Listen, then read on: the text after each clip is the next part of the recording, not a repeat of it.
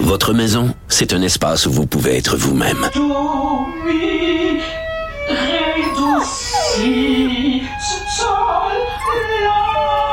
Elle mérite d'être bien protégée et vous méritez d'être bien accompagné. Trouvez la protection la mieux adaptée à votre maison avec Desjardins Assurance et obtenez une soumission en quelques clics sur desjardins.com.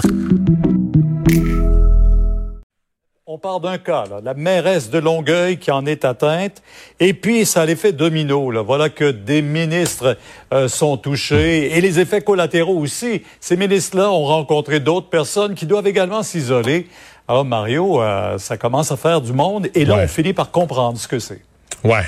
Ben, certains diront il y a une leçon pour le, grand public là-dedans, puis on voit que personne n'est à l'abri, puis ça montre comment ça se transmet. Puis mais euh, il y a quand même quand même des gens qui vont pointer du doigt la mairesse de Longueuil. Là. Personne ne va le dire publiquement. Là. Tous les autres élus, ministres, autres élus municipaux, tout le monde va être solidaire. Bon, ben, potentiellement, elle peut être malade. Tout le monde va faire attention publiquement.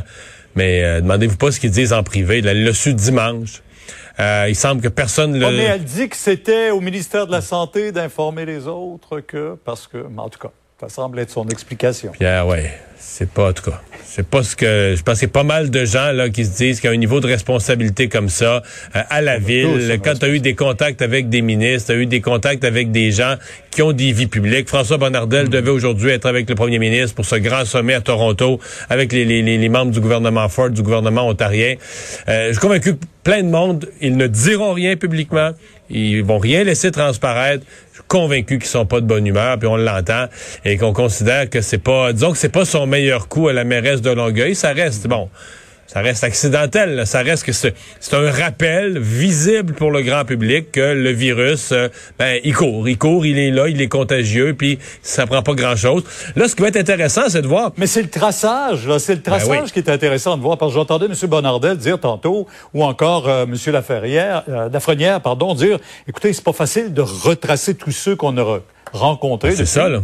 Oui, mais là, là d'abord, ce qui va être intéressant de voir, c'est est-ce que tous ces gens-là, les ministres, les autres maires, mhm. peut-être qu'ils vont tous tester négatif, ce qui démontrera que avec le masque, quand on fait attention, qu'on garde une distance, ce qui démontrera l'efficacité de ça. peut-être qu'il y en a qui ont eu des contacts, qui ont fait moins attention, qui ont eu un moment d'inattention. les prochains jours vont nous le dire.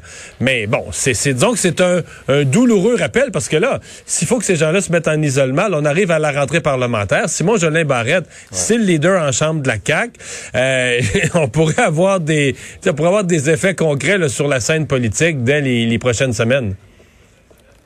Maintenant, ce nouveau système d'alerte, des paliers, quatre paliers allant du vert au rouge, euh, bien sûr, il y a déjà quatre régions là, qui sont concernées. Ouais. Mais j'aime le système dans le sens, j'aime la base là, qu'on puisse cibler, parce que à partir du moment où on accepte l'idée qu'on ne veut plus retourner à un grand confinement généralisé, il faut se trouver des mécanismes pour cibler. Et là, on en a un. Donc, je, vois, je dirais trois gros avantages. Premièrement, euh, ça, ça, ça, améliore la prévisibilité. Les gens peuvent voir, oups, notre région commence à être touchée, elle passe au jaune. Donc là, on peut se questionner sur ce qui s'en vient. Donc ça, c'est, ça donne un portrait aux gens plus complet. Deuxième chose importante je pense. Euh, ça permet une mobilisation régionale. Dans une région où on va passer au jaune, le maire, la chambre de commerce locale, des, intervenants de toutes sortes vont pouvoir mobiliser la population à dire, ben là, attention, là, euh, on peut se retrouver, est-ce qu'on va faire, fermer nos restaurants? Donc, on va pouvoir se comme région, se discipliner, se parler entre entre personnes de la même région. Que, regarde, dans la région voisine, ils ont la paix, puis euh, ils sont restés ouverts, puis là, nous, on a dérapé parce que des gens n'ont pas fait attention. La troisième chose importante, ben, c'est si on est pour faire un, confinement ou des mesures ou des fermetures, le palier 3, le palier 4, on arrive dans les mesures plus restrictives, où là, il y a des conséquences, où là, ça peut faire vivre de la frustration. On le fera pas à grandeur du Québec. Là. On le fera pas mur à mur à la grandeur du Québec. Ce sont des régions, même des sous-régions, euh, où il y aura vraiment une, des éclosions importantes, beaucoup de cas, mais ce sera strictement limité à ces régions-là. Et là, je pense que c'est ce qu'on veut éviter à tout prix, le grand confinement généralisé. Et on voudrait pas revivre ce qu'on a vécu la première vague au niveau des décès, notamment. On sait comment ça a été euh, dévastateur, cette euh, COVID au Québec, euh, parce qu'on a eu 5770 décès, mais ça semble, en tout cas, ça touche pas la popularité de, du premier ministre Legault. Non, M. Legault qui demeure très solidement installé en première place. Il faut voir que euh, un des faits importants, c'est qu'il y a les trois critères. Hein. Des fois, on dit qu'il y en a un qui est plus fragile, là, mais l'intention de vote envers le parti, envers la CAQ, c'est là. le taux de satisfaction envers le gouvernement, c'est là. Puis la cote de popularité du chef, c'est là. Fait comme on dit, les, le triangle, c'est rare que tu as les trois. Souvent, tu vas dire, ah, euh, les gens aiment le parti, ils sont satisfaits du gouvernement, mais le chef, il le trouve plate ou il l'aime pas ou il n'y a pas d'attachement. ou dit, Il en manque toujours un d'habitude. Mais là, vraiment, au niveau de la CAQ, on a la combinaison, les, trois éléments.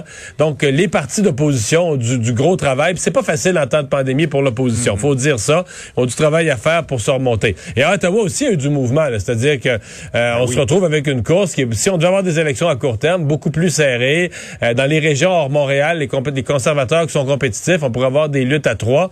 Donc, l'arrivée de Renault O'Toole a remis les, a remis les choses en perspective. Puis là, ben, c'est drôle parce que M. O'Toole, on voit dans le sondage, n'est pas très connu. Alors, euh, du côté du bloc, on dit, ah ben, quand il va être connu, les gens vont se méfier de lui. Puis du côté des conservateurs, on dit, ben, plus il est connu, plus on l'aime. Ça, qui a raison là-dessus, c'est l'avenir qui nous le dira. En tout cas, on n'aura vraisemblablement pas d'élection cet automne si on croit Justin Trudeau. Bah, moi, moi j'y ai jamais cru. je ne pense pas qu'on va avoir des élections cet automne, surtout avec la deuxième vague qu'on sent dans toutes les régions du Canada, le nombre de cas est à la hausse. Mais bon, euh, à partir du printemps prochain, il va falloir se méfier, ça pourrait partir n'importe quand, le cycle électoral.